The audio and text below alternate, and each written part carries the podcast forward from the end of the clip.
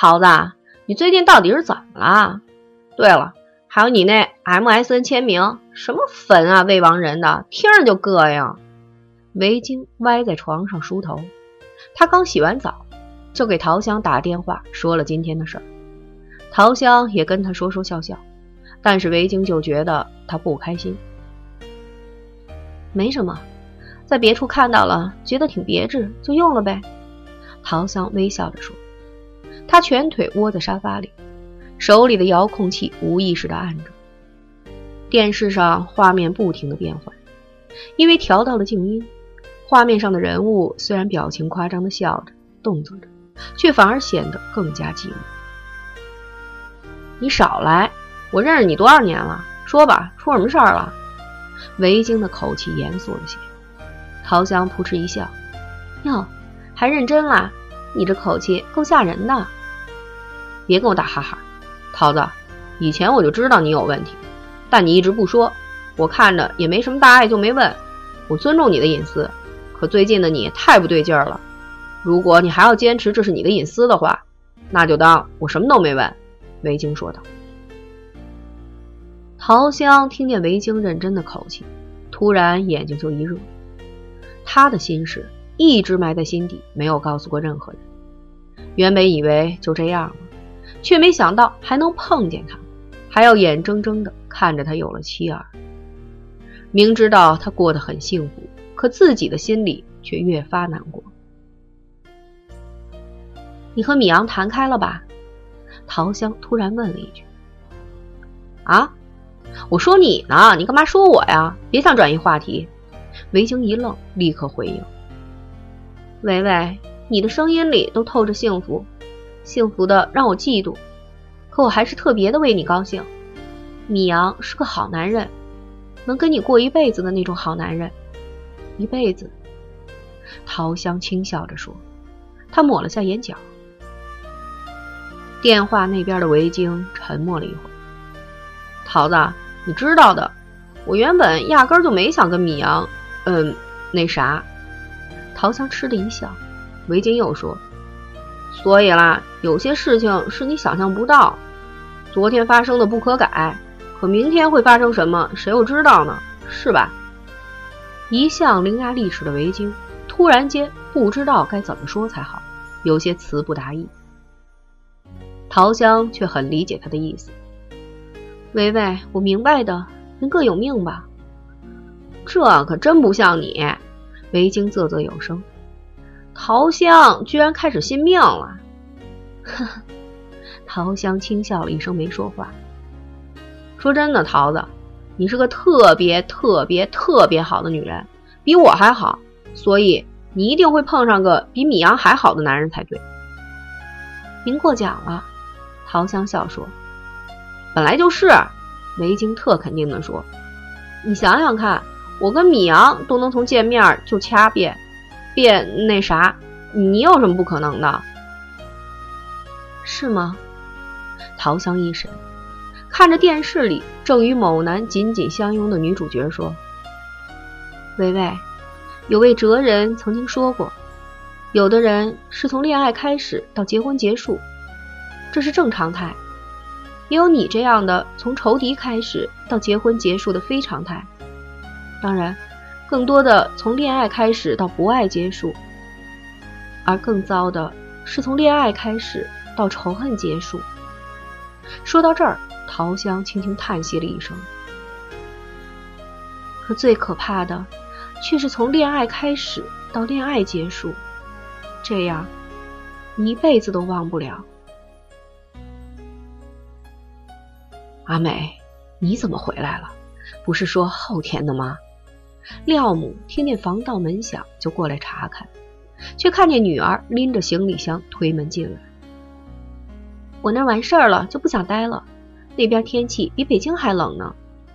廖美笑答，松开手，任由母亲接过行李，撞上大门回身，正要说话，廖美忽然感觉母亲跟以往相比有些不同，笑眼盈盈，白皙的皮肤上泛着光彩，人看起来好像年轻了不少。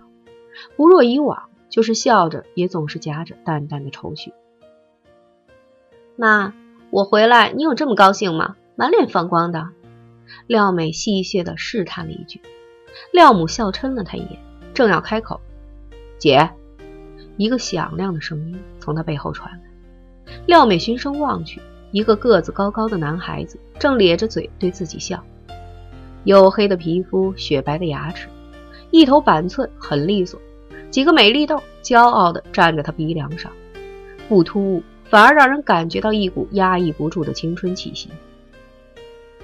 廖美愣愣地看了半晌。这个一身军装的男孩是阿美，你也认不出来吧？当初咱们从东北回京的时候，他还在长途车站那儿扒门哭着不让你走，差点误了发车。呵呵，廖母回想起往事，忍不住笑着摇了摇头。啊，小虎！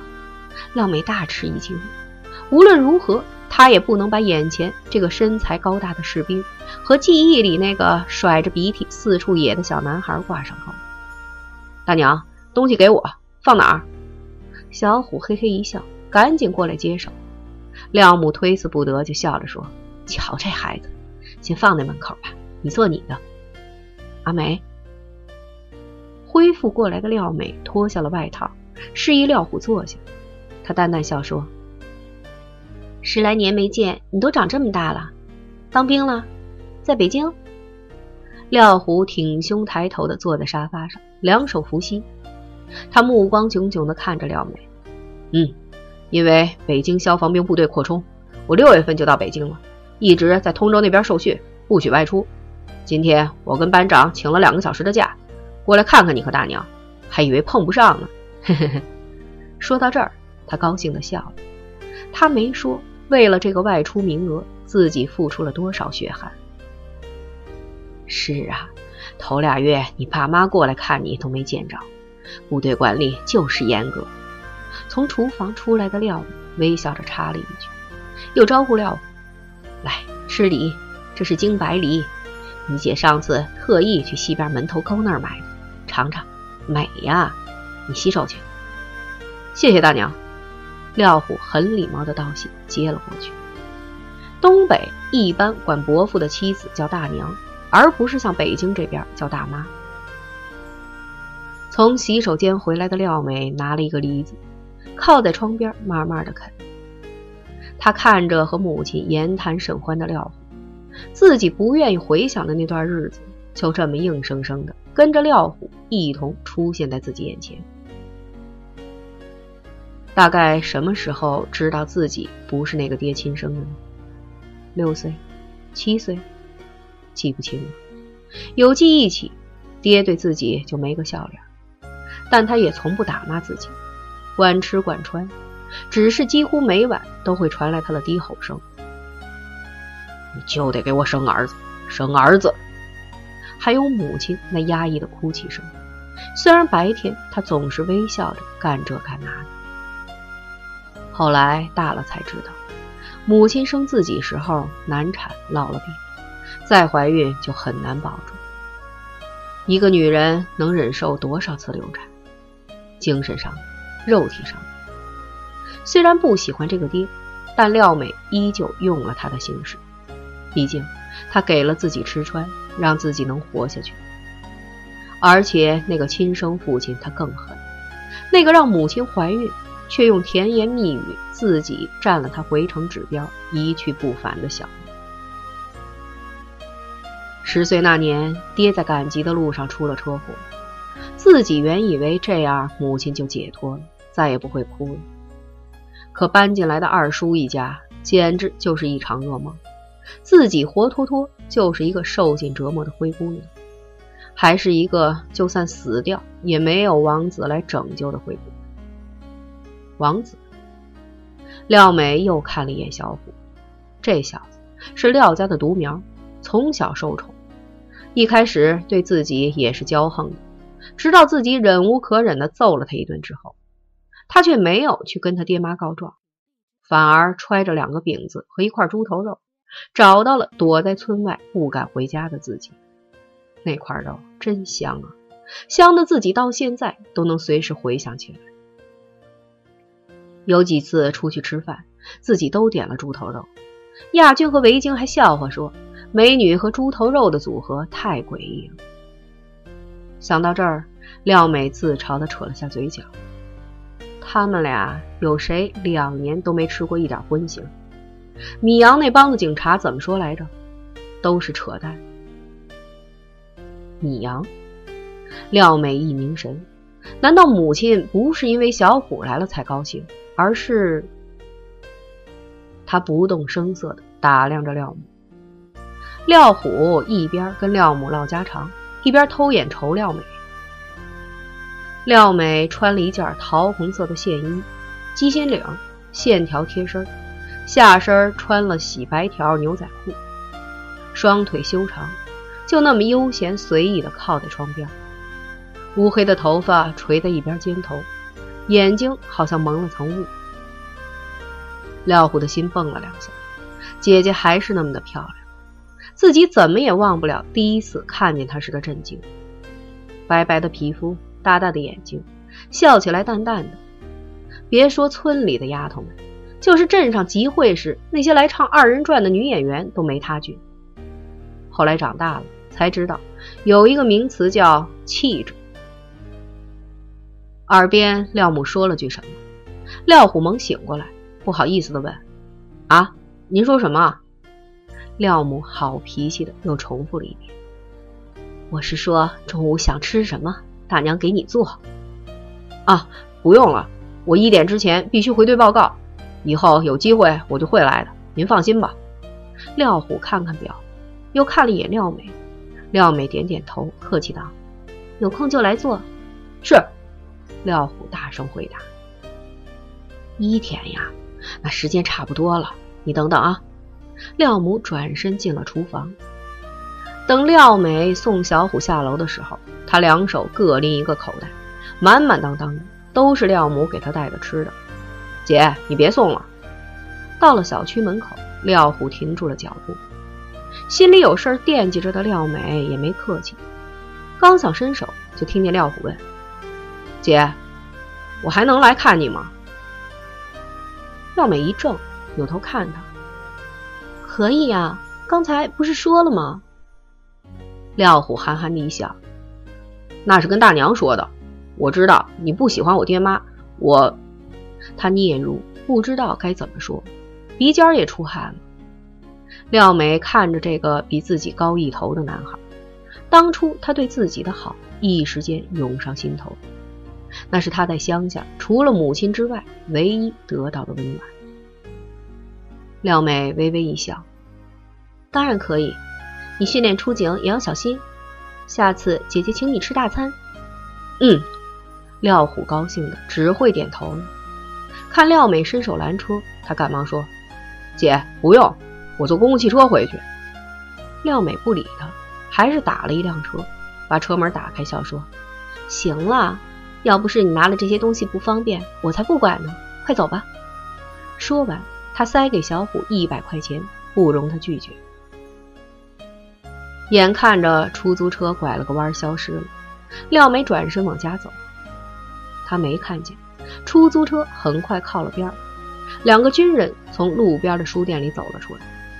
一个老兵笑说：“哟，你小子够奢侈的，还打车，有那钱还不如吃一顿呢。”廖虎呵呵一乐，一指自己身边俩大口袋：“班长，这是我大娘给的东西，我姐非让我打车不可。新兵出门必须有老兵带着。廖虎是新训标兵，肯干又能干，班长很喜欢。今天出来办事儿，特意带上了他，还跟排长求情，让这小子去他一直惦记着的亲戚家待上一会儿，自己则在外面等他。”行了，时间也差不多了，打车就打车吧。手里拿着几本书的谢军一笑，回去还有事儿呢。小胡啊，回去之后别乱说，知道不？正往车里挤的班长立刻拍了廖虎头一下，听明白没有？不许给排长找麻烦。廖虎响亮的回答道：“明白。”谢军一笑，也上了车。廖美一进屋，就听见母亲问。小虎走了，你没开车送他呀？我给他打车了，车钱也给了。廖美扬声说，心里盘算着该怎么开口才好呢。廖母拍着围裙从厨房里走了出来，看廖美站在门口，就笑说：“阿美，你来，妈妈有事儿跟你说。”这边米阳忙的是脚打后脑勺。临近年关，盗抢事件频发，群众们都要过年呀。有个别人正道不来钱，那只好动歪脑筋了。他们一动脑筋不要紧，米阳这些警察就得跑断腿。刚从超市拎了俩小偷回来，一进屋，米阳抄起大缸子开始狂灌。对桌的周亮忙的手指都快不分叉了，也忘不了贫。嚯，知道的你是去超市抓贼了，不知道的还以为是去撒哈拉逮小偷了呢。米阳顾不上理他，咕嘟咕嘟的大口喝水。你还敢藏小金库？一个女人的尖吼突然响了起来。噗！米阳忍不住喷了一下。对面周亮大叫：“我靠！你丫都喷我文件上了！”边叫边赶紧用袖子擦。行了行了，这位男同志，你先到外面等一下，一个一个来。这位女同志，先说正事。你又不着急，你家东西没了？张姐的声音从里屋传来。米阳和周亮同时转头，一个戴着眼镜的男人从里屋倒退着走了出来。一转身，发现半屋子警察都看着他，顿时讪讪的推了下眼镜。米阳招呼他坐下，聊了两句，才知道他们家青天白日的就遭了贼。他是从工作单位被媳妇儿叫回来。现在的小偷太猖狂，家里的现金、银行卡还有相机给拿走了不说，而且自己的藏在电脑机箱下面的那点私房钱也被贼给搜出来了。刚才汇报案情的时候，他不小心说漏了嘴。本就一肚子火的媳妇儿，立刻就爆发了。警察们就笑。米阳问：“丢了几张卡呀？卡挂失没有？”那男人一愣，老老实实的说：“我不知道几张，家里钱都是我媳妇儿管，应该挂了吧？”什么叫应该啊？周亮一翻白眼儿：“你家里几张卡你会不知道？”男人特郁闷的说。警察同志，我真不知道，我这儿也纳闷呢。你说他那银行卡，我都找了五六年了，都没找着。那小偷怎么一下子就给翻出来了呢？哈哈哈！屋里的人都笑了起来。米阳正笑着，手机响，提示有短信。他打开一看，是幺三八零零幺三八零零零。短信说给他充了一百块钱。米阳先是纳闷。接着就反应了过来，肯定是维京的迷糊蛋想给自己的神州行充值，却充到自己手机来。他呵呵一乐，跟一个同事交代了两句，就出门去胡同口的报摊上买了一张充值卡，给维京充上。正往回走，手机响了起来。米阳笑眯眯地接了电话：“喂，米阳。”维京的大嗓门立刻响了起来。你说多邪门啊！刚才我想给手机充值，结果给你充上了。可是我也收到了一百块钱。米阳笑着咬了自己舌尖一下，故作正经地说：“这说明你想着我呀，真巧。刚才我也想给自己充值来着，没想到也充错了，给你充了一百块。哈哈，真的呀？那咱俩还真是心有灵犀一点通啊，负负都能得正。”维京特开心。米阳愉快的微笑。可不是吗！